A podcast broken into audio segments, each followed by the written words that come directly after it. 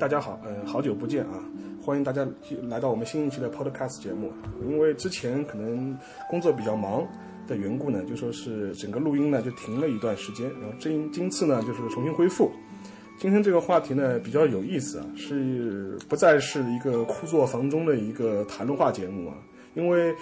呃就是之前一个周末，我跟我们的嘉宾啊 Alex 啊就一起去了一次大连和旅顺。进行了一次古战场的一个寻访之旅，这个旅程呢非常有意思。我们主要是去了大连，还有旅顺，以也主要是看参观了一下当时日俄战争的一些遗迹啊。因为我们大家都知道，今年算是甲午的一个纪念年，所以说大家会有相看能看到很多的相关的纪念啊、文章啊，各种各样。但是同时呢，今年也是日俄战争的一个纪念的一个整数年份。呃，从这点来说呢，呃，国内谈的比较少，呃，当然有各种各样的原因，呃，所以说呢，我们找了这样一个由头，就去了一次那个大连，去了一次旅顺，呃，去实地看了看当时日俄两支外国军队在中国土地上大战的这种遗址。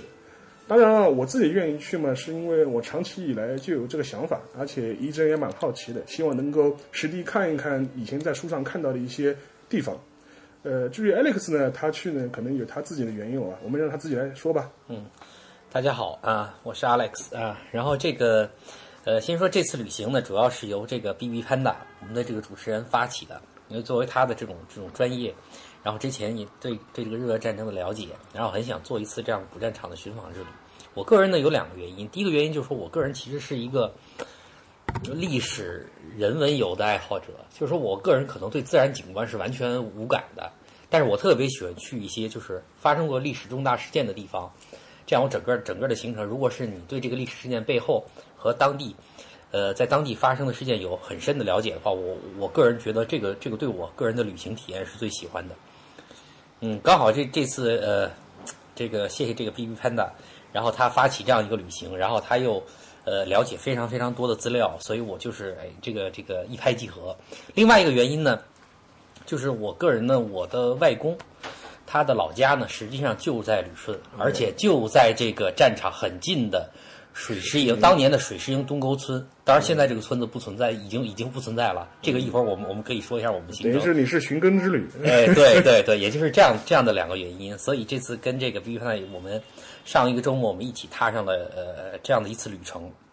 哎，我就比较好奇啊，像你去之前你是怎么样想象这样一个地方的？因为我我之前对大连也好，对旅顺也好的印象就是说是因为它长期被俄国和日本占领嘛。所以说，可能觉得在北方城市中算是一个可能异域风情比较重的一个城市。我当时想象可能类似于像青岛这种感觉。我不我不知道你怎么想的，就去之前。呃，先说我我之前我在九九年去过一次大连，嗯，但是呢，就是旅顺没去，没没有去旅顺，但是那一次呢，就是呃由当地的当地的我家里的人带我去了一些他们当地人爱去的地方哦，他们当地爱去的全部是新区。新区就是大连的新区，西南面那一块，对对对，靠海，什么星海广场，什么老虎滩公园，呃，种种种种。然后呢，呃，那个时候就是当地人对这个这个曾经的这些意见并不是非常感冒，这这是我这是我的我的感受，所以所以那次跟这一次的感受还有所不同。但总体来讲，大连绝对是呃，从现阶段来讲吧，它应该是东三省里面经济最发达的，而且它是处于这个外向型经济。就是作为作为大连港在全国的排名，它的贸易量还是整个北方的一个主要的一个一个贸易港口，所以这一点跟其他的东三省的城市以偏内陆、偏老工业基地的这种风格肯定是是很不同的。嗯，对的。然后现在呢，就是在我们正式展开那个讨论之前啊，我们可以先交代一下我们的旅程啊。所以说，我们听众如果感兴趣的话，也不妨可以参考我们的整个旅程安排。我们去之前的话，其实我们住的地方就值得一说。我们住的那个酒店是在那个等于是大连的老的市中心中山广场。广场。那个酒店呢叫大连宾馆。然后这个宾馆呢历史悠久啊，其实这个这个宾馆就是在一就是在应该是一九零七年零九年，呃零八年动工动工，差不多一四年完工完工。嗯。然后是当时等于是日俄战争之后，就是日本占领那个大连之后造的，它的前身呢叫大和旅社，你听这名字你就知道了嘛。实际上呢，我跟大家说，就是那个满铁的招待所，这个满铁招待所呢，不光大在大连有，在整个东北都有好几处，哈尔滨啊、长春啊、沈阳啊都有大和旅社。你可以把它理解为那个整个满铁它所有的重要据点，它都有会有个大和旅社。然后这个酒店呢，是一个外观来看就是完全一个很欧式的巴洛克式的这样一个建筑，而且占地规模很大，蛮宏伟的。然后，但比较诡异的是什么呢？这个酒店就说是可能一般的游客不会找能呃想不到，而且也不会就说是去住。呃，主要是它年代比较久了。刚才刚才那个 B B 看才说到大和旅社，我后来查了一下资料，呃，最一开始呢，它作为满铁下面的一个。子公司，子公司。经营连锁旅社。对，当时不光在大连，曾经在哈尔滨、长春呢，曾经最繁荣的时候，它直营的好像六到八家，还有加盟店，还有加盟，好，还有加盟。然后呢，呃，曾经有一段时间，它的这个连锁旅社的一曾经独立出来，嗯。但是后来呢，又回到回到母公司，就是嗯，OK，满铁。OK，所以这里面是是有一个挺有意思的事情。然后它现在内部呢，我们我们进去的感受呢，就是国营招待所，哎，它是一个国营的，呃，有点年久失修。其实外观来讲，以它的位置来讲，我几乎就是觉得它至于大连，可能就相当于和平饭店至于上海。是有点但是呢，和平饭店因为现在我们知道它内部装修的很好，就是由这个承包给了费尔蒙，对，然后它呃焕然一新。但是它这个这个这个这个大连宾馆今天呢，就内部的就是就是你感觉还是有点像八十年代的对，八十年代的国营招待所的这样的一个感觉，对很多很多。呃，有些地方墙皮剥落，对还有的地方屋顶然后漏洞 破了洞，然后好像缺乏资金去维护，这样这样这就是目前的一个现状吧。然后另外值得一提的就是说是这个酒店历史悠久啊，你你掐指算来，其实也超过百年了。你就是在这百年当中呢，就是说有很多名人在这酒店都住过，嗯，就是说是那个二战之前，就比如说很多日本的这种来东北地区的一些名人，除了政治人物和军事人物之外呢，还有很多甚至有很多这种文化界人士啊，就比如说那个夏目漱石，对。他就在他就下榻过这里这里。另外还有一些比较风花雪月，甚至有些敏感的人物啊，就就前一阵刚刚去世的李香兰啊，也在这里住过，甚至包括溥仪，嗯，溥仪，呃，然后在新中国之后，也有一些党和国家领导人也来也在这里住过。我我我大理，我因为我看他们介绍的时候，周恩来啊也在这里住过，甚至接待过一些苏苏联的领导人，包括赫鲁晓夫。嗯，然后呃中这这个我我插一句，就是在在在中日建交以后，对七十年代初中日建交以后，两任首相住过，一个是竹下登，一个是中曾康普。对对，嗯所以你可以看出来，就是这样一个酒店，它历史其实是很悠久的。所以说我们在住在里面的话，当当然了，就是从住宿标准来说呢，就是说是反正相当于一个国营的三星标准嘛，就是你也不能要求太要求太高，对吧？但至少住在里面也还行。而而且而且它由于是老饭店呢，它有个特色就是它房间特别大，而且而且这个层高非常高，对，所以说住在里面，如果你能够不会不会太计较一些小的这种硬件上的东西嘛，你觉得还是可以，还是可以的。而且而且跟大家透露一点呢，它的价格非常便宜，我们两个晚上大概只出了五百二十块钱，非常非常便宜了。你是标间两百六是吧？标间两百六，就是相当于一个如家价格嘛。你与其住住如家，你还不如来住这里，对吧？而且呃位置非常好，你出来之后，你就能够看到整个中山广场附近的一些大连市的一些老旧建建筑都很多。所以说，当时我们就选了这样一个酒店住。然后，呃，说完酒店之后呢，我们本来的规划是礼拜五的下午到大连，然后入酒店，然后第二天的早上去去旅顺。之前我考虑的是，我们打算坐火车，实际上就是坐旅大线。如果你熟悉历史的话，应该很清楚旅大线，嗯、在中国或者东北的历史上意意义非凡。它等于是整个南门铁路的最南端，也是整个中东路铁路的最南端。呃，但是很不幸啊，就是我去之前忽然发现旅大现在今年五月份的时候停驶了。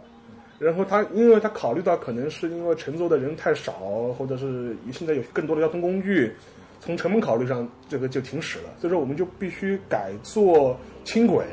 其实这轻轨也很麻烦，因为我们它轻轨是等于是在它高新区，对吧？对，要先到我们要先到开整个城西南、呃西南面呃西南角的开发区，对。呃高新区的那个地方是它轻轨的最北线。对。呃，然后我们先要打车到那个地方，然后再坐上轻轨到旅顺，到旅顺。到旅顺。然后你说，哎，然后下了车以后，就是说那个那个，由于它极为荒凉，呃，极为荒凉是这样，是其实并不是说旅顺荒凉，因为那个地方本身居民不是很多，以前就军港是军港，而是说它由于它这条这个轻轨修的非常新，它两边呢还没有开发出来，很多地方还没有开发出来。对对对，这个站呃刚开放不久，我们发现里面的车啊车厢里面还有座椅都非常非常新，所以就是原先我估计原先它这条轻轨走过的很多可能。有些地方是没有什么太多的居民的，是，所以我们出来的时候是是是到旅顺，好像感觉刚刚一下车的时候感觉蛮荒凉。对，然后我们当时是一下车之后就直奔白玉山，对，白玉山而去。白玉山这个位置呢，就是说是大应该是属于旅顺口的东面，对的，应该是旅顺口紧挨着旅顺口，就是。呃，如果你爬到山上之后，你能呃，你能够直接俯瞰整个海港，也也，而且你感觉到就离旅顺口非常非常近。然后站在这个时候，你就能感觉到，啊，旅顺口其实是一个非常非常狭小的一个一个一个出口。所以说，就回到我们这个字一个主题的一个讨论了，就是处这个一个历史的一个主题游嘛。因为当时实际上在日俄战争刚刚爆发的时候，呃，日本人曾经考虑过把呃俄国的驻驻旅顺军队封锁在港内。因为沉船，沉船，沉船封港。因为当时这个旅顺口，我可以跟大概是它总的宽度大概只有两百多米，然后对于这种大型舰只来说，它的有效的航道大概只有九十米宽。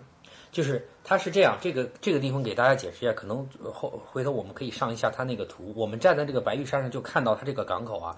就是它里面是一个像一个喇叭口一样，像一个口袋一样。对。然后呢，右边呢一个小一个大的半岛叫老虎尾，对老虎尾。然后左边的一个小半岛，刚好这里面是一个很开阔的，就是像一个内内湖一样的，这样的一个口，然后连接的到这个到这个到这个渤海黄海的交界交界的地方的的这样的一个口。所以如果说这个地方在这个口沉一个大的军舰的话，是可以把舰队全部堵在这个港口里面的。所以说，当在当时的话，就是说，日本海军呃最早的希望的方式能通过那个他们叫闭塞作战、闭塞作战，把那个港口给港湾给封闭掉。这样的话，可以不战而胜，整个旅顺舰队就失去了它的那个作战能力了，然后也不需要就是兴师动众的去要攻占旅顺港，发挥要发要花费很大的这种精力和人力。但是呢，就很不幸了，就是整整个作战失败了，因为当时的呃俄国就是驻军军队的海军将领是非常有名的一个人物，叫马卡罗夫。呃，这个人是俄国，呃，海军史上可以说是最有名的海军将领之一。呃，由于他的驻守呢，导致了就是日本的几次呃呃那个封锁作战呢，都以失败而告终。啊，另外值得一提的是，这个人呢，就是因为在沙皇俄国的晚期啊，整个军事军事制度是非常腐败的，就是无论是陆海军都是一塌糊涂，裙带风就说就是风起云涌。马卡罗夫是一个很少见的一个凭在自己的真才实干获得了一个相应地位的这样的一个海军将领，但是呢，他也非常不幸啊，就是说是在那个日俄战争的爆发之后不久，呃，他就因为军舰触雷就死在了旅顺港，嗯，然后就导致了整个一个旅顺的俄国海军舰队的实力的一个大大大大的损伤。因为他非常有名啊，就以至于他阵亡之后呢，日军也发也发来这种悼念的这种唁电，就说是啊，这是个我们全世界有名的这样一个海军将领。好，然后说完就是旅顺口之外呢，就我们再回到白玉山。呃，今天的白玉山上，你可以看到一个非常非常宏伟的一座纪念碑或者纪念塔。呃，现在你看到它的名字叫白玉山白玉山塔，白玉山塔。呃，实际上，如果如果你走进这个塔看的话，你可以发现那个现在的那个“白玉山塔”这四个字是后面加上去的，之前是有字的。然后最早可能最早是叫那个表忠塔，等于是日俄战争之后，就是日军就是为了纪念就阵亡在旅顺的这种呃将士啊，建就建了这么一座类似像纪念碑、军事纪念碑一样一样这样一个东西。然后后面它也被叫曾经被叫做白玉塔。对，白玉塔。然后主要是二战以后，这个这个苏联，然后在这个受降关东军的这个这个接受关东军投降的时候，后来就就进驻了以后，他们这个呃铲掉了这个 曾经铲掉了这个对对对，呃铲掉了这个这个表忠塔的这三个字。对。然后呢，后来解放以后呢，然后回到我们祖国的这个手里。回到我们祖国的手里以后，就是就是接管，呃，接管了以后呢，我们把它曾经命名为白玉塔，然后后来就变成白玉山塔，对，大致这样的一个一个历史上的变化。然后现在你在那个塔上的话，就是整个旅顺口啊就是尽收眼底啊，因为。另外，当时我记得就是我们在当塔上的时候，就是曾经我们的 Alex 啊，就曾经在岛上就遥望过自己老家的方向。你看到什么了？我看到的全部是房新开发的房地产楼盘。然后你原来老家的位置是在哪里？呃，位置老位置是是这样，水师营呢，今天呢恰恰是。我们轻轨的那个下车的地方，呃，一站，对，然后水师那个地方叫水师营。那么水师营呢，这之所以大家从这个名字也可以知道，是当年北洋水师曾经在这边驻扎过，作为兵营的。那么水师营的下面呢，我老家就是我外公的那个那个那个那个老家东沟村呢，实际上更加靠海，基本上的位置在白玉山和军港之间。哦，也就是我站在那个我站在这个白玉山上往那个军港方向看，这个是我家里面的亲戚告诉我说，方向是没错的。嗯。呃，五十年代这个村子还在，可能我家里的人五十年代还回去过，五九年还回去过。对，但是现在估计是不在。结果我站在这一看，果然全部是这个拔地高、拔地而起的各种房地产楼盘。而且而且，其实就我们个人观感来说，您感到其实旅顺人口并不多。因为这个是历史上一直作为军港，所以其实刻意的要保持对少人口。我印象中，一直到九十年代以前，即便是中国的老百姓，好像是外国人是不能去的。第一个是外国人是不能去，然后中国也有军事禁区，是不能接近那个。对，所以他真正的常住人口可能都是为这个驻扎在这个这个军港的这个这些呃军队来服务的，包括中这个我们的海军呐，然后然后中国人民的海军。还有就是，还有就是舰队的一些舰队的一些维修，对，可能就是这住常住的人都是为这个这个这个军队做一些后勤、生活保障的这样。对，你现在在站在白玉山上，你还是能看到就是停了一些军舰，但是我们从外观来判断，这些军舰也不是什么新锐战舰啊，你基本上可能只是做一个训练啊，或者这种修修补的这种状态，就是基本上任何人也都可以去，也可以拍照，这都没有任何问题。然后。呃，沿着白玉山呢，就我们就开始缓步下山了。然后，这下山路上你可以非常有意思，你能看到一些当时遗留下来的这些火炮，当时的甚至有甚至有大清朝的火炮，都是遗留在那个山上山上面的。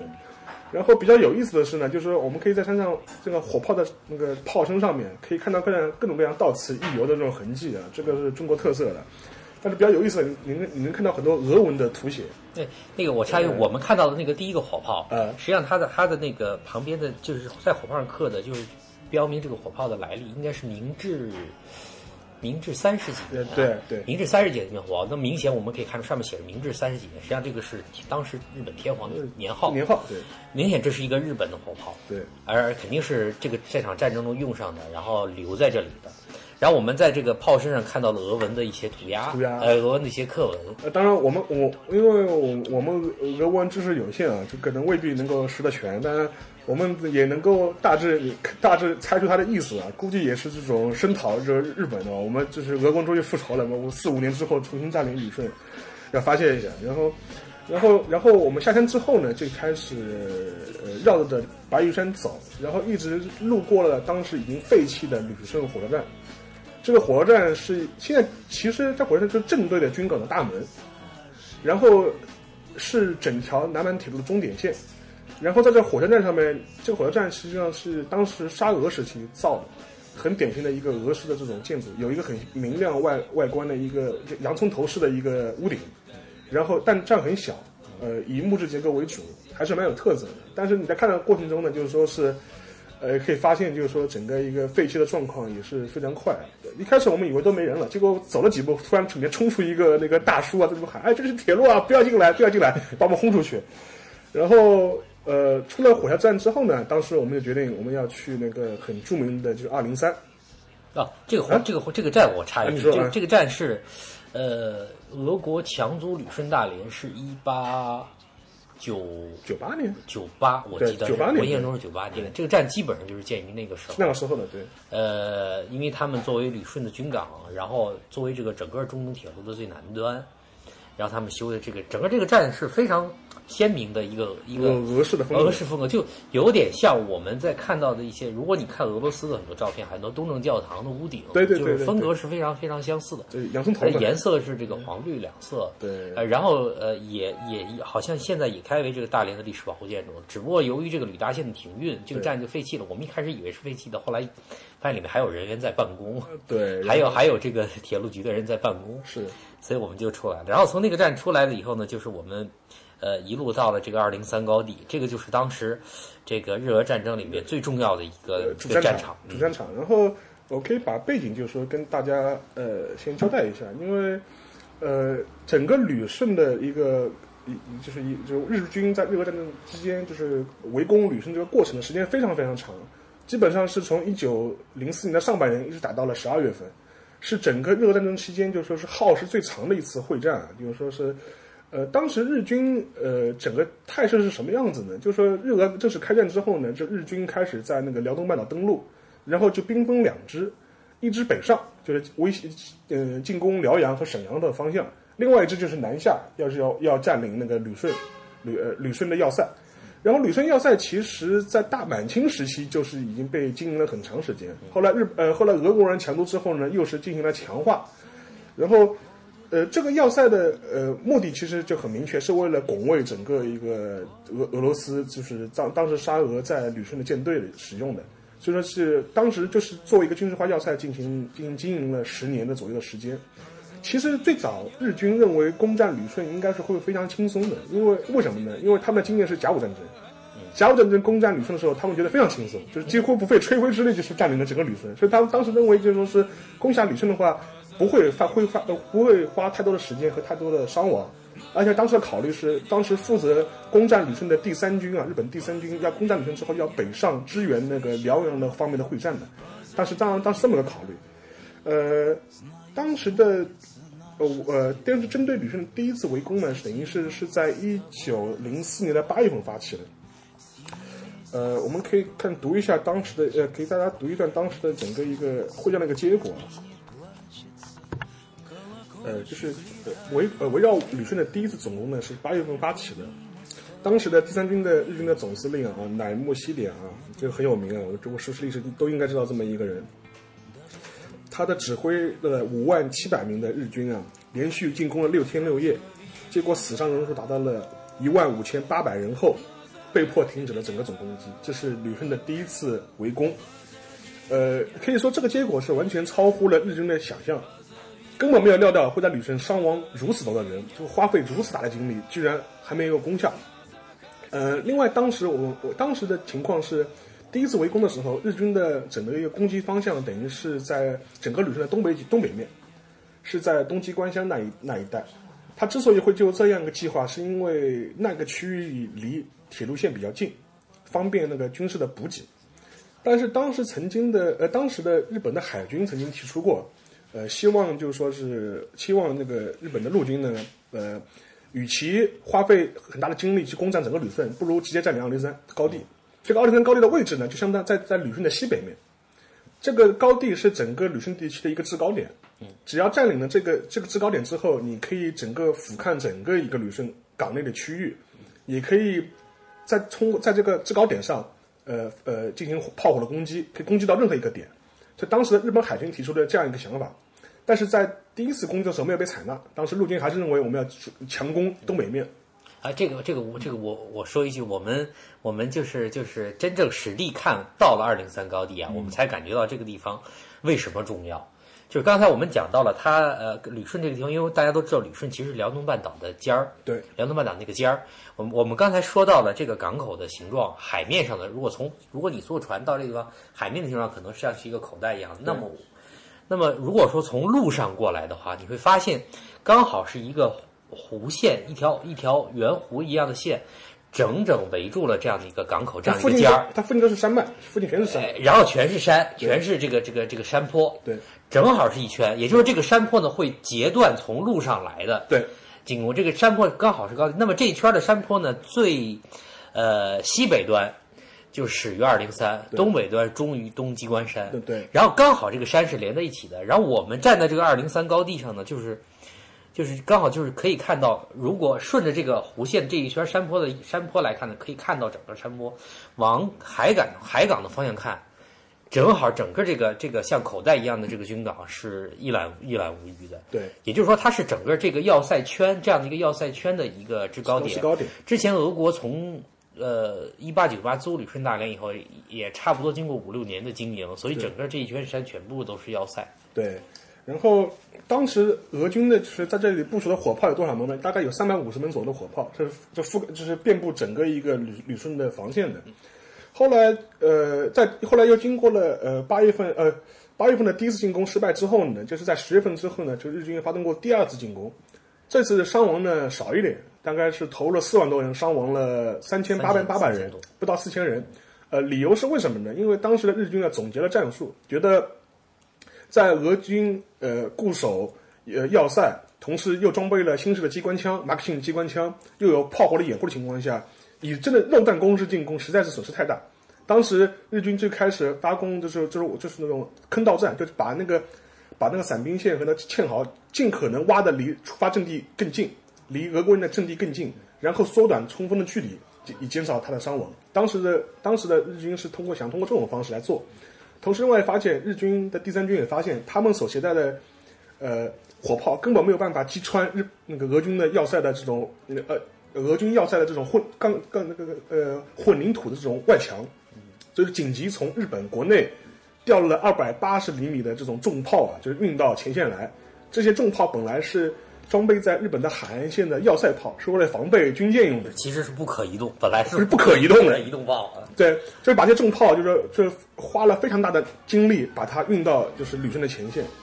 呃，与此同时呢，就是说是当时，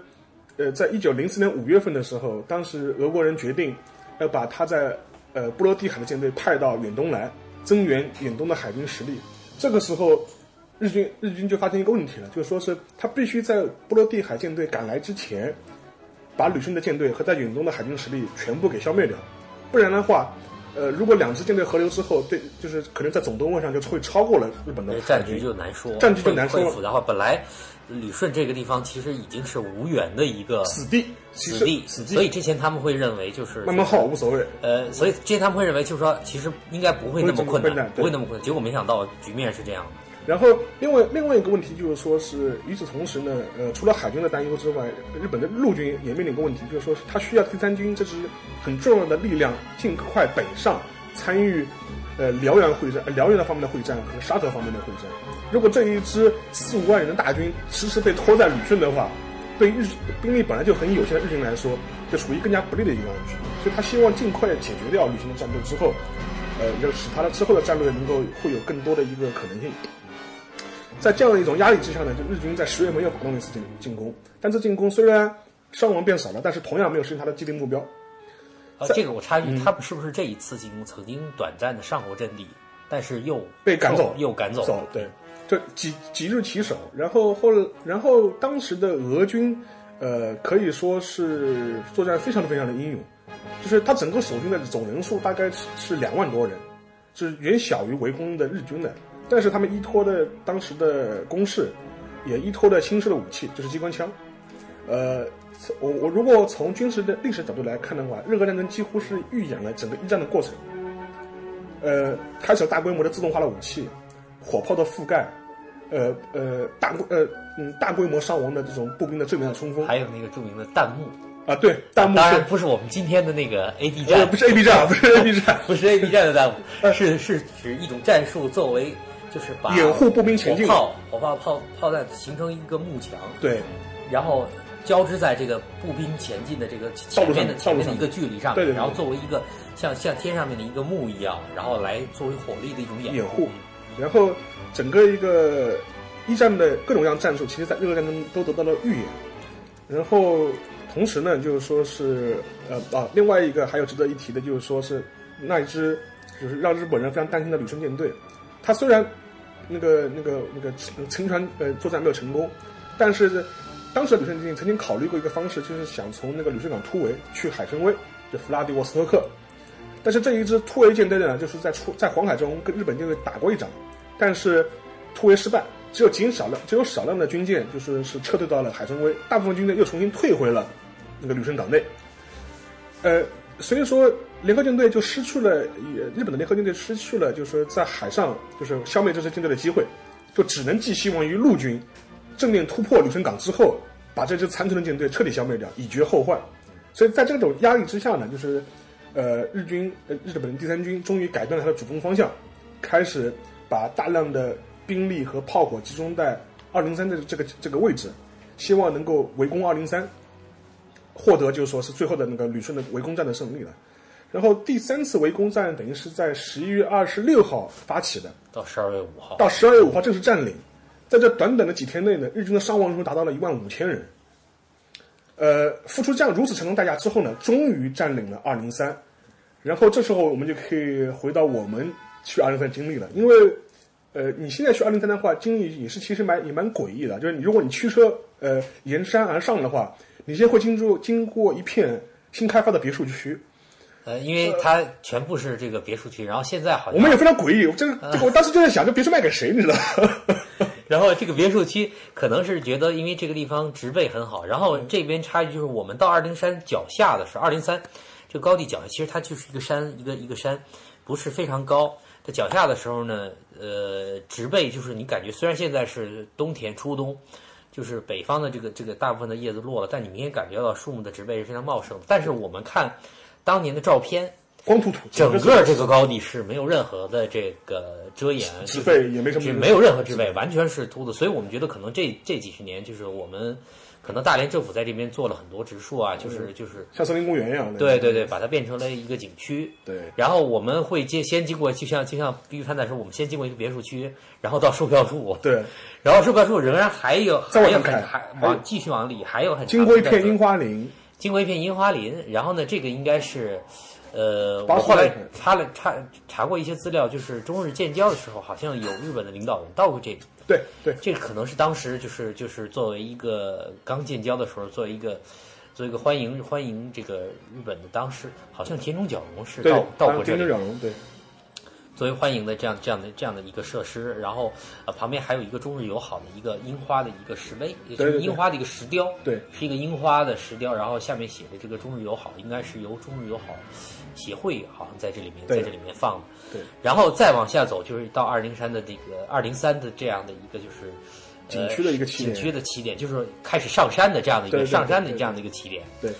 呃，这样一个起点呢，就是仍然植被非常非常茂盛，然后呢，呃，也铺设了给游人的这样的一个石阶路，然后穿过它这些两两侧两侧的这样的一个树林，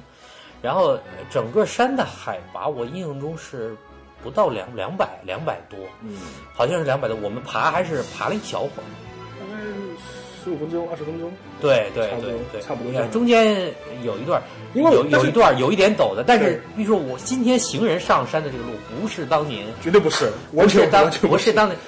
今不是当年日军进攻的这个路线路线，是因为今天行人上山的路实际上是从后方，俄军的补给线的后方，对。而当时当年他们进攻的路线实际上是今天的后山，对。我们上去以后。然后站在这个俄军的这个阵地上，我们可以看到一些当年的堑壕，当年俄军挖的堑壕，还有战地的指挥所，只剩了一个遗址，然后呃矮墙。对。然后我们站在那个阵地往下看，非常真正真正当年日军爬爬上来的那个坡是非常非常陡的。当然现在这个坡已经看下去已经看不穿了，因为都是树。对，密密麻麻的树。密密麻麻的树，但是那个坡是非常非常陡的，所以你可以想象，就是就是当时日军进攻这样的一个高地的话，这样的一个陡坡，你。呃，徒步走上来都很困难。今天的装备，你还今天的行人是是不从这个坡上的。对的。呃，还要背着装备，然后前面还有这个扫射机枪的这样的一个扫射，真的是非常非常困难。对。然后就是说是，现在在山顶位置呢，就是有那个有当时非常有名的一个耳灵山的一个纪念塔，那纪念碑。其实这个纪念碑就当时是就是乃木希典，就是说是付出了。几呃呃前前后后付出了上万人的伤亡之后，占领这个塔之后，修建了这样一个像类似于像镇魂塔一样这样一个纪念碑。这个纪念碑的形状是基本上是个子弹形状，是个子弹形状，是完全是用当时的破旧的这种呃枪炮以及当时的这种这种炮弹铸铸成的一个钢铁像子弹形状一个纪念碑。然后呃，据说这个纪念碑的最上端就是子弹头这个部分，呃，在文革期间是被毁掉了。然后后来是在八十年代之后再重新恢复了。你现在在在那个碑上面，你还能看到耳陵山，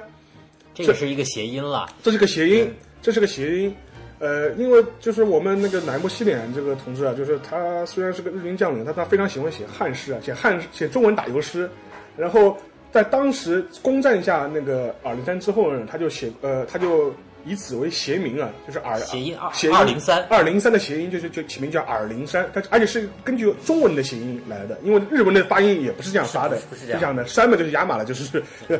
然后他写的过一首很有名的一首汉诗啊，就是纪念这次战役啊，我大致可以背一下。当时的名字应该是应该是最早的，应该应该是第一句应该是而灵山险起南攀，啊，灵山县起南攀，男子公民齐克坚。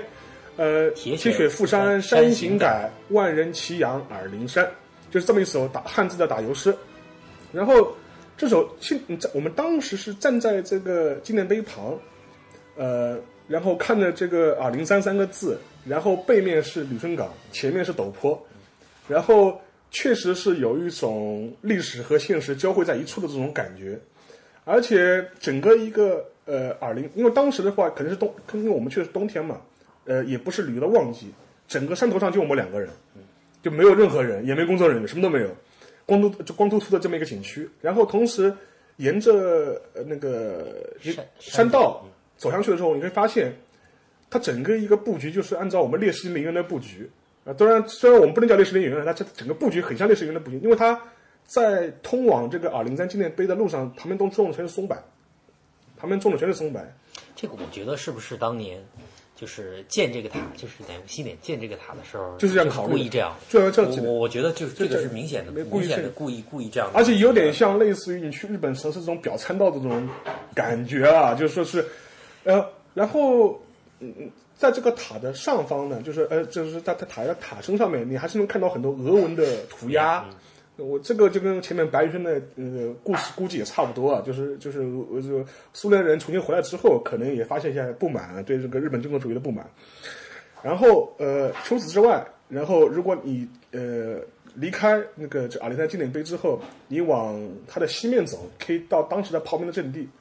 就是日本人占领二零三高地以后，他的炮台，对。然后架了一个炮台，然后今天我们我们在那里面看到，当年他用来占领了这个八十阵地毫米的，然后运上来一个两百八十毫米口径两百八十毫米的重炮，对，然后那个炮兵观测台呢，就是很典型的一个台，然后是它是它这个山的这个我们可以说山道的从那个耳陵山塔到这个炮台中间的另外一端，对，然后我们可以看到旁边有一个观测台。呃、小小的塔楼，然后是一个观测台，然后炮兵那个用那用站在那个观测台上来丈量，就是这样的一个距离。然后然后调整这样的一个炮的这样的一个角度，对然后还有它的这个俯仰的这样的一个角度来打。我们我们在这个炮台上呢，真的就是完全可以看到这个军港里面的情况，对一举一就整个这个一览无余。不过今天呢，就是 由于这个房地产的项目 高楼大厦，遮住了一部分这个 水域，水域遮遮住了一部分这个这个这个炮通往这个这个如果射向弹道弹道，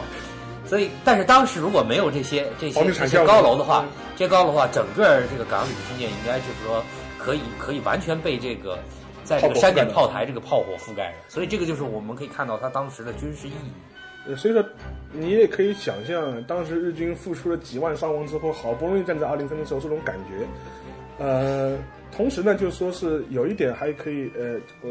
呃分享的，就是说你站你站那个你站在这个炮台上面，呃，你可以看到呃整个一个山脉的一个走向，因为你是在整个山脉的最高点，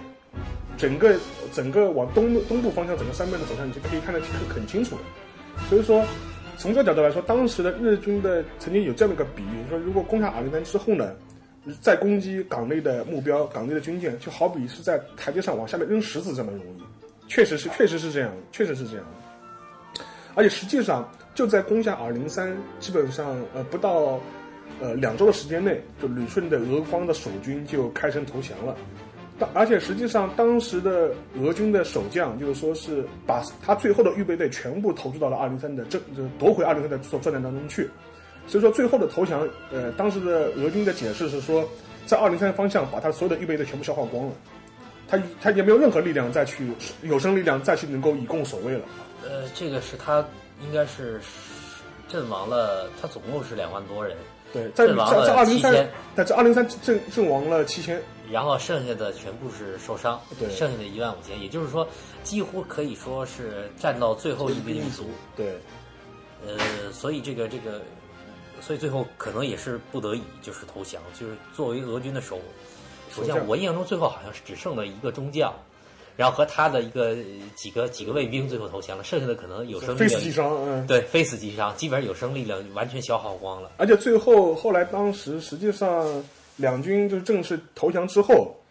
呃，乃木希典和这俄俄军的守将就是在你老家的水师营正式签了那个合约，对，然后当时双方还是以呃以礼相待吧，就因为互相赞许对方的这种英勇的作战。当时的俄军的守将还向乃木希典就表示慰问，因为因为乃木希典的儿子也阵亡在二零三的那那个攻击中。乃木盛典，隐星的乃木宝典，乃木宝典，宝典，宝典，盛典是死在了辽阳，荆州死在在荆州，死在荆州荆州对乃木宝典。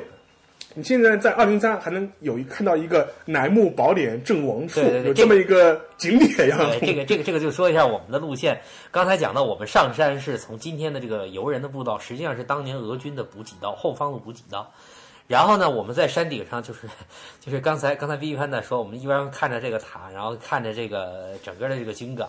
和这个当当年日军这个这个这个冲锋的这样的一个陡坡，我们在山上吃了一顿午饭，然后带三明治，然后带着三明治啊，吃着三明治，吃完三明治，我们下山的道呢，就是沿着当年的日军上山这个道，进攻的方向进攻的方向。然后今天修了一条这样的一个台阶路，台阶路，然后我们从这个台阶路下去后，看到这个半山坡上有一个小的一个牌子，然后今天标的就是当年就是乃木希典的儿子乃木宝典就战死的地方。对，这个标识应该是我我我查到的资料就是应该是这个，应该是呃当年他们呃乃乃木希典就占领了，就是这个整个这个旅顺战役结束以后，呃建这个塔的时候就就当时就做了这样的一个标识。对，而且现在在那个郑王社边上有一个类似于像小神龛一样的这样一个小的一个建筑物，非常小。但当时我们去的时候，他拿他拦了一个那个就是拦了一个这种禁制线，说什么就是不可逾越。我我们也不知道是有因为有危险呢，还是因为什么原因，就说是他不让你靠近它。但是你能看到是类类似一个像神龛一样的这样一个很小的一个建筑物在那个地方。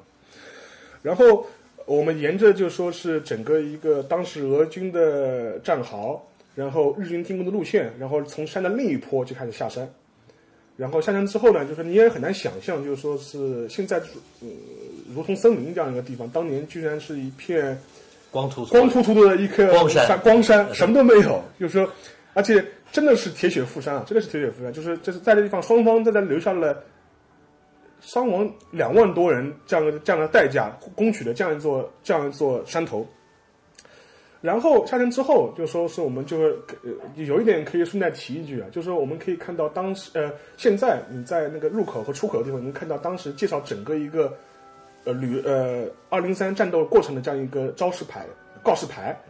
然后前面就基本上是描述整个一个过程，然后然后后面就是说是突然会有一句非常有意思的话，就是讲到军国主义分子乃木希典啊如何如何如何，然后后面有一句话叫欺骗了日本人民。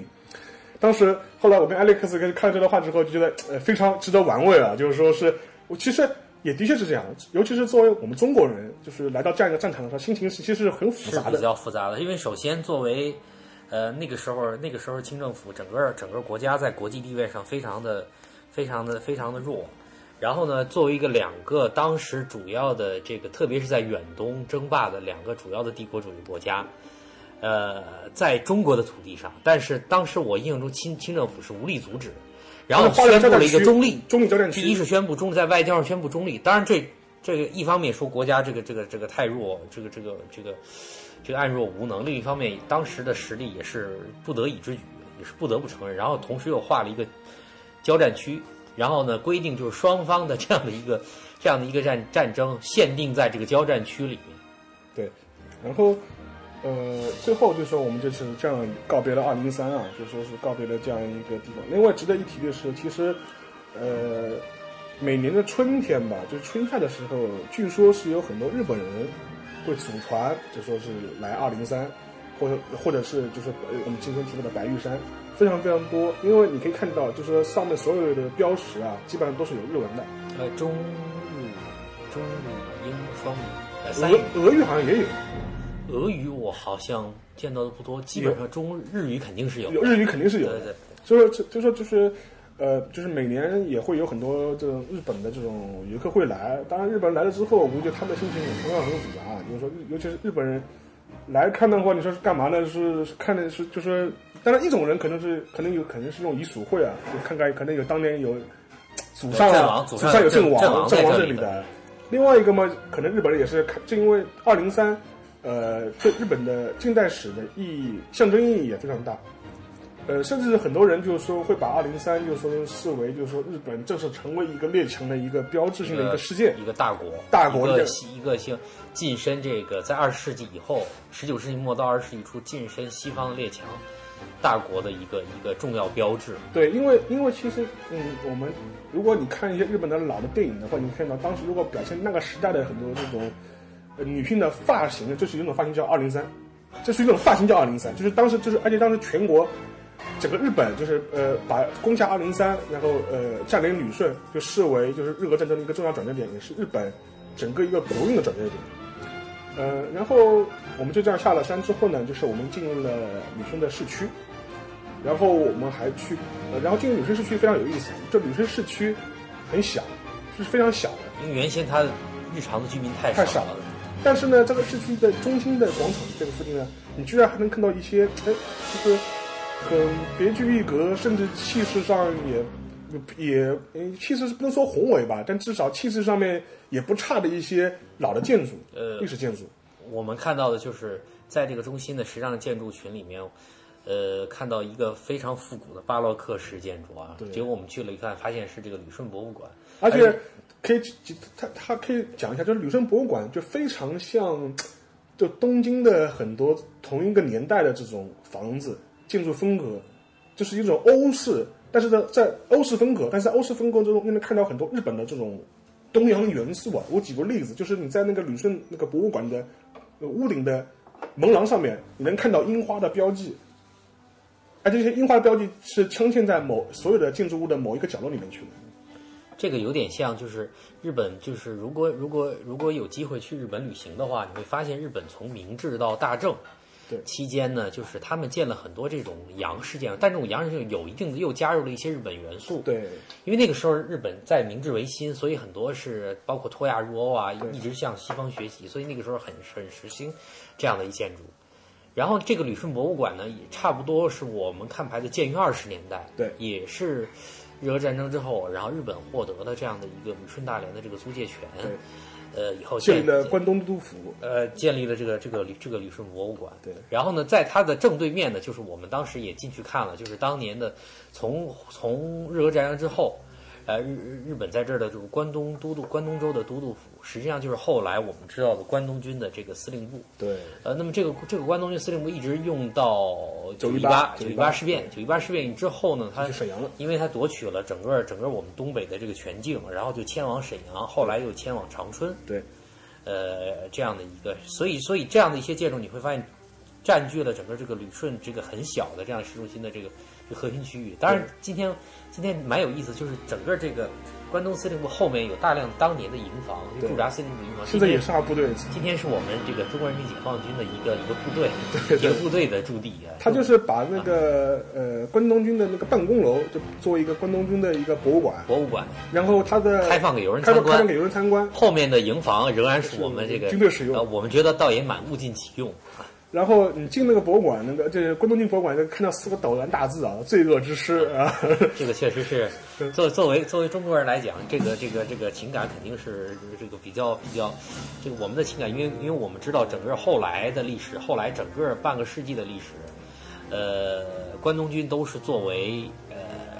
日本侵华战争的一个重要的发起者，对，先锋军。呃，甚至不是，甚至他是发起者。如果我们说主导者，主导者，主导者，因为很多我们今天看到历史会很多就比如九一八嘛，九，包括九一八，很多重大的，包括都是关东军主导的，都是由他们这个主导，甚至他们绕过了日本政府的政府。的决策，对。决最高决策。嘛，对对对，所以这个这个这个对于中国人的中国人来讲的话，这个是一个呃主要这个这个侵略中国的一个主要的发起者，对对。啊，然后再说回那个博物馆，因为我有一个小的细节可以补充了，就是你在博物馆，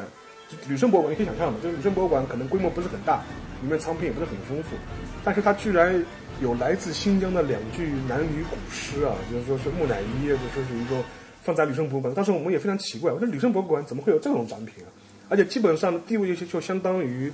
镇馆之宝。后来我们看介绍的时候发现，哦，原来如此，就是。这两具古尸最早的时候是一个日本的探探险家，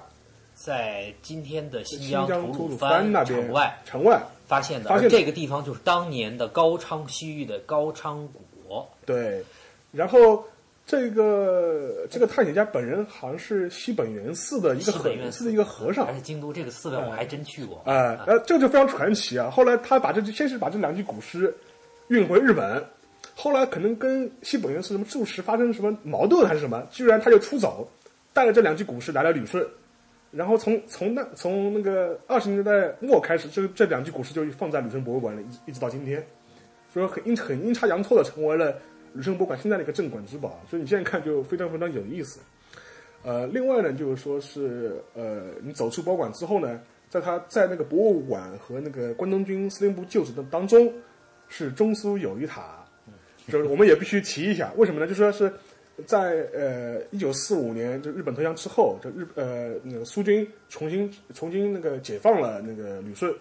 然后实际上当时的苏联舰队呢也在旅顺驻扎过一段时间，一直到五十年代初，就是中苏同盟条约签订之后，然后然后呃正式的把那个行政权相关的管理权就是移交给中方，呃所以说除了日本的痕迹之外，你在你在当地也能看到很多俄国人的痕迹，当然。最早的，比如我们前面提到的火车站，就是当时沙俄时期留下的。但是呢，在一九四五年，就是说是苏联呃解放旅顺之后呢，也有一些相关的纪念性建筑，比如说还有中苏呃还有苏联的呃苏联呃苏联呃苏苏军的烈士陵园，也有也有胜利塔，也有前面我们前面讲那个友谊的纪念塔，等等等等等类似的相关的这种遗迹会非常非常多。然后。呃，在旅顺市中心，就说是呃转完之后呢，就是我们这个旅顺的这个整个一个行程呢，也基本上差不多了。然后这时候我们就开始，因为已经是下午大概四点多钟的时间，我们就开始往回大连了。然后按道理来说，就是我们整个一个古战场的一个寻访也基本上应该是大告一段落啊。但是最后呢，就是说是我们在大连的市内呢，还是花了点时间转了转，就是尤其是在我们的那个呃，现在大连宾馆的附近。呃，去去查样了一番，所以我就我就问 X，你在你在这样一个广场转下来的感受如何？从我个人角度来说，我就会觉得一种非常奇怪的感觉，以至于让我觉得大连根本就不像一个北方的城市。对，因为它整个这个广场一圈呢，全部是以包括西洋，我们刚才提到的西洋复古巴洛克，还有折中西洋折中主义、折中主义建筑，很多建筑你呃，整个这一圈基本上都是大连的优秀历史建筑，除了。特别有一个建筑是好像工人俱乐部，是五十年代，造的。剩下的建筑全部，我我们看了一下它的建筑时间，绝大多数建于一九零八年到一九二零年对之间。啊啊，对，这插一句，还有一个教堂，对，临时还有一个教堂，绝大多数是是这样一个，有点像呃上海外滩的天际线。对，而且你会发现很多呃这一圈呢银行非常多。对。呃，也有当年，当年是银行，现在也是银行。当年银行，现在仍然是银行，而且很有意思，就是跟外滩的那个银行呢，往往是它总部在上海外滩，其中包括横滨正金银行。对对对。呃，总部在上海外滩，这边是大连分行，基本上北方的一个重要的据点。然后除了银行之外呢，就有当年的日本租界时期的市一所，日语叫市一所，其实是市政府，市政府对。市政府，然后呃，这还有邮局。对，现在也是邮局。还有邮局，对。然后呢，我们整个就在这边转了一圈，就非常像这个这个，呃，有点像外滩的这样的一个天际线。然后今天，呃，开辟为整个整个大连把这些建筑，就是就是说我也这个这个这个顺便提一句，就是大连这个对这个优秀的历史建筑旁边都会有一个微信的二维码，然后只要一扫就能看到这个建筑的历史。我觉得这个呃，对于城市里面的老建筑的这个保护是非常好的。这样的话，每个人走过都可以用手机的微信扫二维码，就知道这样的一个建筑的历史和它的这样的一个变迁。另外呢，就说是你稍微离开中山广场走两步呢，你就能看到，呃，辉煌一时的满铁的总部，而且这个总部你现在看的话，它整个一个建筑呃规模其实非常大，它是东西有两翼的群楼，那当中有一个也有一个欧式的这样一个房子，然后现在同样也是那个大连铁路局大连路段的什么那个沈阳铁路局局大连车务段，段对的办公所。由于它，但是呢，整个楼相对来说就比较破败的会比较厉害一点。就是保护的状况远不如中山广场那对一圈对那一圈建筑。我们猜呢，可能就是说，因为在一直是属于这个铁道铁道部，对市今天叫铁路总公司的资产，对可能地方上就是对它可能没有没有太多保护上的资助。对，然后呃，但是呢，从现在从现在样子，你也可以想象当时满铁的嗯很壮大的这种场面，场声势有多么多么大，它以至于它这样一个总部可以修成这样，呃。呃，所以说呢，就是回顾我们整个一个大连旅顺的这样一个历史的寻访的过程啊，我就觉得非常大的一个感触是什么呢？就是尤其是这种地方的话，尤其是像像这像这种地方，你在纸面上读是一回事，你实际看的时候，感受会给你一种很新的感受，尤其是这种保存原貌还比较好的一些呃场所。因为很久以前我看过一部呃，就是欧美拍了一部纪录片，当当当名字就叫《古战场寻访》，他就是寻访一些在欧美历史上很有名的一些古战场，然后有些战场已经是物是人非了，就是说，比如说最简单的一个例子，就是说他当时去访问过呃滑铁卢的这样古战场。呃，当现在的滑铁卢地形跟当时已经完全不一样了，因为高低起伏也完全不一样了。但是呢，就说是它的好处是什么呢？就是它把这个古战场的很多这种当时的位置，呃，标识了出来。就你先去的话，你能很知道呃英军在什么地方，法军在什么地方，整个一个路线是怎么样的，你能够推得很清楚。另外还我还有一次亲身的经历，是我以前去过那个格里斯堡格里斯堡，呃，那个地方你现在去的话，它现在是国国家公园。你当时站在那格里斯堡的话，你会真的是有一种历史的这种这种这种感觉会涌上你的心头啊！尤其是你站在呃当时南军的进攻的起始点，然后望向北北军的那个阵阵线的一个终点的时候，整个感觉上面，尤其是我去那一天，又是有点阴阴阴阴雨绵绵的这种感觉。呃，然后你就可以想象当时的人是怎么样去走过这一段路，然后是，然后这场战争对美国的历史的进程又产生多大多大的变化。所以说，哦、这个我这你说这个，我想起来，呃，这个地方我在纸牌屋里看到，这个地方是不是每年举行一次 cosplay 就是 cosplay，就是对对对由这个一些演员来穿上当时不是演员，是爱好者。爱好者，爱好不是演员，不是演员，就穿上当时美国南北军的衣服，然后重新重新演一遍，对对，因为所以这个蛮有意思的。因为美就美国人就非常会喜欢这种这种历史的这种扮演的这种活动，就是说，尤其是南军北军，这个是因为这是他们国家的母题嘛。然后呃，像是学校里面会，哪怕是社区里面就会有很多种爱好者，这个南方的呃扮演南方扮演北军，然后互相再回到原来的古战场，就演给大家看当时一个情况什么样。而且他们甚至会完全参照当时的方式，就当时的人是怎么军营是怎么过生活，他们也按当时的生活来过，然后体大家体会体验个两三天这样的时间，然后拿了一帮空枪放一放，然后感觉一下自己此生的感觉。就是当我这次去旅顺，就是站在二零三也好，站在白玉特山也好，或者是站在旅旅顺港也好，呃，让我重新想到了很多年以前在格格里斯堡，就说是这种亲临战场或亲临历史的这种感觉。就是说，你会感觉发现，就说是呃很多的这种你以前书本上读到的一些历史的场景，你会在你你会通过脑补的形式在你眼前展现出来。哎，对，这个这个就是我个人特别喜欢的一种旅行方式，因为我自己个人自己是一个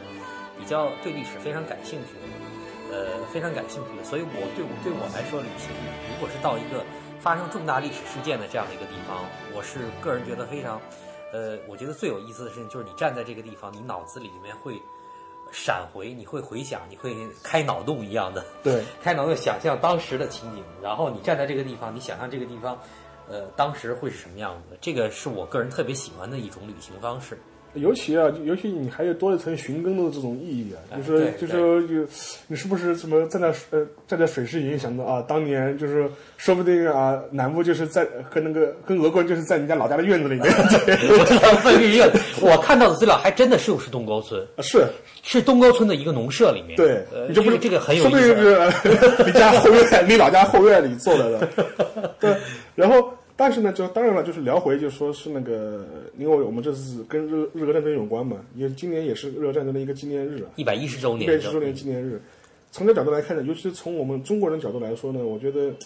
更更值得思考。实际上，在日俄战争刚刚爆发的时候，呃呃，跟我们现在的很多人的意识不一样。当时的很多中国舆论，甚至很多亚洲地区的舆论，实际上是一面倒的支持日本的。把它视为一次黄种人就是战胜白种人的一逆袭逆袭，就是近代史上第一次一个黄种呃一个黄种人国家呃战胜了一个白人的强国，是不是也带预示着这种亚细亚民族的这种呃这种崛起，然后能够摆脱这种列强的殖民统治？甚至我甚至我孙中山，呃，都曾经很嗯讲过很多溢美的这种言这种就是呃表扬过就当时的日本的这种这种情况。我可以读一段当时他的一段回忆啊，呃，当时的就是说是当时的时候就说是当时日本人，当当时一九呃一一年左右的时候，当时孙中山曾经去过一次日本，在一次讲演讲中专门提到了就是日俄战争的意义。但当时他给抛在结尾的，他虽然在整个演讲过程中，他对日俄战争的意义给予了正面的肯定，他认为这是代表了亚洲文明、亚洲国家的一次崛起，一次反抗西方列强的一次逆袭。但是他最后抛出了一个问题，他说，在日俄战争之后，日本人会做出怎样的选择？是发扬东方的王道呢，还是做英美霸道的猎犬？当时他最后一句话就是这个问题由日本的诸君你们去选择。但是从日后的历史来发展来看，无疑日本人实际上是做了西方霸道的猎犬。对，而且这个他作为作为末班车最后一个国家，对在在二十世纪初跻晋升的这样的一个西方列强，但你最终发现他是他是这个侵略第三世界国家，侵略的包括中国深受其害，可能是是是最狠的最最狠的一个国家对，而且实际上，呃，在那个在日俄战争前夕的时候，呃，日本和英国就想签日英俄日英的同盟条约，在实际上当时在二那个日俄战争爆发呃之初的时候已经签了，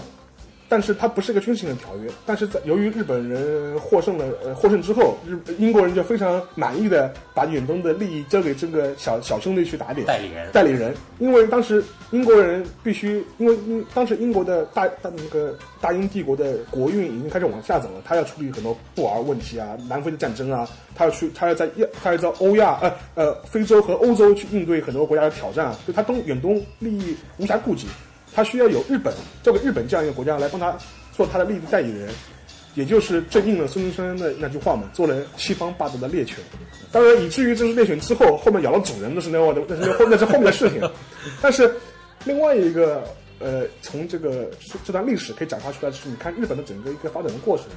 因为当时最有名的就是说是日本的海大海战的时候，当时东乡平常郎挂出的旗语就是说是“皇国兴废，在此一战一战”。后来你就发现，每一次都这么每次都这么讲，一直到四五年，对一直一直讲到四五年啊。就说你可以感觉给你感觉，就是说日本整个一个近代化的过程之后，日俄战争对他来说也是一个重大的转折点。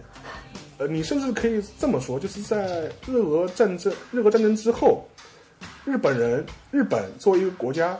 呃，他是如何真正告别了所谓的亚细亚的主义，开始拥抱了所谓的日本主义，或者是一个就说是真正是一个呃以列强而自居，而不是以一个亚洲的一个东方式的文明而自居。这也可以决定，你也可以决定，在这个这样一个在帝国主义的时代下，他会做怎么样的政治上的选择。呃，在这里呢，就是我可以呃呃为大家读一段，就是说是日俄战争时期一位日本女诗人的一段话。这段话在当时的整个日本的娱乐环境中是非常非常另类的，但是你也可以看到，在当时的，即便是我们想象中一个军国主义开始抬头的这样一个时代中，日本日本当时还是有不同的声同声音。呃，这位诗呃这位诗人的这位女士的那个，就是名字叫那个语谢野羽谢野金子。然后当时的是他的弟弟是被派到了旅顺，参加了旅顺的那个呃围攻战。当然，日本后面有有有些人考证过他弟他弟弟到底有没有在旅顺。后来，呃，我就是我读到这个版本的考证是说他是在旅顺的，但是他但是他生还了，他后来是活着回去了，复原了。当时他是作为那个呃旅顺的那个后勤部队，呃，就说是那个参加参加这样的会战的。然后另外顺便提一句啊，就是说是。呃，可能正是因为他是作为后勤部队，所以他能够生还生还。因为当时的伤亡率是非常非常高的，在旅顺前前后后的围攻过程中，日军投入了十三万人的兵力，然后是阵亡了一万五千，是阵亡一万五千人哦，然后是伤亡伤亡了是伤伤亡了是四万四千人，两者两者相加近乎一半，你可以想，这个伤亡率是非常非常惊人的。就是你你你，如果大家对军事有所了解的话，一个对于一支整建设部队来说，它伤亡率超过三分之一，就意味着战斗力的丧失。基本上就没有战斗斗力了。嗯但是在这样的部队之中，他伤亡竟然是接近于半数，你可以想象当时的整个旅顺的惨烈程度有多么多么厉害。所以说，这位女诗人呢，在这位在这个诗中是这样写到的，她的名字就叫“请君勿死”，就讲她弟弟的。当时她这样，她的诗是呃是这样写的，就是武帝啊，我为汝哭泣，请汝万万不可送死。汝身为家中男儿，爹娘宠爱于一身，春晖庭训尊正道，岂教持刃杀人言？取人性命生亦死，仅其仅二十四载养育情。然后在表述完他的呃弟弟的这种感情之外，他突然呃就是笔锋一转，呃这样写道：呃天皇御驾不亲征，徒令血流遍荒野。若是天皇思虑密，岂信战死显荣焉？我们可以想象对比一下之前耳目西点写的这种慷慨激昂的这种男儿诗啊，但是从一个日本同时代女性的角度来看，在她眼中看到的战争还是血流成河，她甚至可以很露骨的点名了天皇。对，正是你天皇自己不去御驾亲征，把这些年龄年轻的男子就推上战场，也正是因为你们这些，呃呃呃天皇也好，将领也好的思虑的不缜密，是以至于他们血流成河。所以说，你可以想象，在当时这样一个环境下面，就说居然还有人会写这样的诗。也就是这个从另一个侧面说，当时可能就是可能是日本军国主义的可能是一个开始，刚刚抬头，刚刚抬头，你会发现那个时候日本的国内的舆论还有两派，对另外一个声音还能发出来，但是到了二十年代以后，就完全没有了。就往往这样的大大众就就大众直接直接会被会被秘密警察就就就抓走，特高科抓走人当时的军国主义政府就会就会就会彻底的就是就是抓捕大量的这种这种其他的这样的言论，比如说质疑这种质疑这种军国主义军国国家观，对。牺牲为天皇牺牲，然后去侵略别国这样的这样的一个这样的声音就完全被这个被这个后来的这个军部主导的政府就全部给消声掉了。对，所以说，呃，在这首诗就是在那个日本的媒体刊登出来之后呢，当然也有很多这种呃国家主义的这种呃文人啊来起来批判，然后双方还爆发过这种比比战，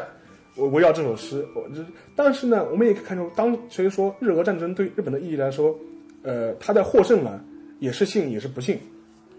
呃，幸的话，那很就是很当当然显而易见呢，他获得了自己自自自甲午之后，他又获得了一次新的胜利，真的是让日本进入了列强的行列。而且这是这场战争的意义，就是在这个之后，日本完全废除了之前黑船事件以后与西方国家签订的那些不平等条约，完全废除。嗯，但是不幸的一面就是说是在这这场战争之后，整个日本国内的一个舆论导向，正是因为前两次的冒险成功之后，以至于你越来越难驾驭整个军部在军事的军国主义这种思潮在日本社会内部的这种影响，以至于一步步引发展到后面就登峰造极的这种地步。这个实际上从这个之后，这个国家就开始相信，就是我好像每次我都可以这样。对，就是这个国家从此走上了一个就是这样的一个发展，对，独特性的这样的一条发展道路。所以其实刚才听刚才听那个 B B 潘的念这首诗，让我特别想到了今年，因为今年一个舆论上的一个非常重要的话题就是就是安倍通过那个呃解禁集体罪权法，然后我在网网络上看到了有日本青年制作了这样的一个宣传画，就是两个青年，然后呃然后拱手，然后旁边一句话就是如果上前线，请首相您自己来。